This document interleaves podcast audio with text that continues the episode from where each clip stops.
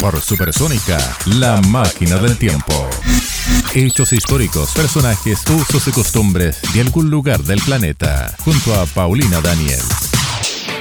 Para muchos, la palabra nonna evoca inmediatamente una señora mayor, sonriente, que prepara en la cocina alguna receta deliciosa, específicamente de pasta. El origen de la pasta sigue hasta hoy incierto. Hay quienes aseguran que Marco Polo la trajo a Italia desde China, pero es probable que se trate de una confusión con preparaciones de mijo o sagú. Se habla de la antigua Roma cuando existía un tipo de masa plana llamada laganum, palabra que derivó en lasaña. Por su parte, el mundo islámico incluye en su cocina las masas de grano duro. Se piensa que fueron los musulmanes quienes, al colonizar hacia el norte desde África, difundieron la costumbre de comer pasta. Se sabe al menos que la isla de Sicilia estuvo bajo dominio musulmán hasta el siglo XI, y hay registros que hablan de itrilla en la cocina siciliana del siglo XII. Eran largas tiras de masa hechas con harina de trigo duro que se cocían en agua hirviendo.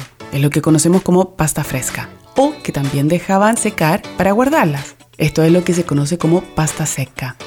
Hay historiadores que descartan esta teoría partiendo porque la palabra itrilla no sería árabe sino griega. En fin, hay recetas italianas de pasta que datan del siglo XIII. Preparada con sabores dulces y picantes, la pasta era en la Edad Media un privilegio. Queso fresco de leche de búfala, hierbas, pasas, un poco de parmesano, canela. En el siglo XVII la pasta se convirtió en un plato más bien popular, quizá porque en aquella época era más difícil comer carne, más caro, y más fácil o más barato consumir cereales y sus derivados o quizás porque la invención de máquinas facilitó la producción de pasta. En todo caso, la pasta nunca dejó su lugar de favorita. Dicen que Fernando IV, rey de Nápoles, se comía los macarrones a manos llenas. Con el tiempo, el azúcar y las especias quedaron fuera de las recetas, prevaleciendo el queso. Y hacia el siglo XIX llegó desde América el tomate, ingrediente que hoy parece obvio cuando se habla de pasta. Actualmente hay recetas para todos los gustos. Integrales, sin gluten, de espelta, de arroz, rellenas, cuadradas, redondas, lasañas, salsa boloñesa, salsa carbonara, pesto genovese.